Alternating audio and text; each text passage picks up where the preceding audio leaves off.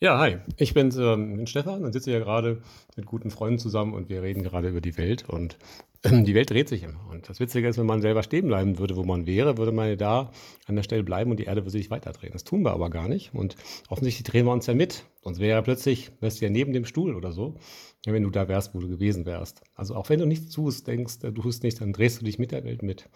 Ja, und ähm, das ist schon erstaunlich. Ich frage es, ähm, ist das gut? Ist das gut, wenn man sich mitdreht, obwohl man es nicht weiß? Was sagst du dazu? Ja, interessante Frage, habe ich mich noch nie äh, mit beschäftigt, muss ich sagen. Aber du hast recht, ne? Sonst, wenn wir ins Bett gehen würden und einschlafen würden, dann würden wir ganz woanders aufwachen, ne? Ja. ja. Und was ist, wenn es so ist? Vielleicht wachst du ja woanders auf. Du weißt es nicht mehr, weil du ja vorher geschlafen hast und vielleicht, ähm, vielleicht mehr genau weißt, wo du vorher eingeschlafen bist. Ja. Was weißt du eigentlich wirklich von der Welt? Wo, woher weißt du, dass das, was du von der Welt weißt, wirklich so ist? Und nicht vielleicht einfach nur das ist, was du denkst, was eben gewesen ist, aber eigentlich war es gestern noch ganz anders. Ja, das hm? weiß ich nicht. Das ist nur meine Wahrnehmung der Welt. Ne? Ja, genau. Ja, so ist das. Naja, Na, an solche Fragen stellen wir uns in dieser neuen Podcast-Reihe. Ähm, philosophische Fragen mit Freunden. Und wenn ihr Spaß habt, meldet euch dabei. Bis dann, guckt euch das an und freut euch. Ciao.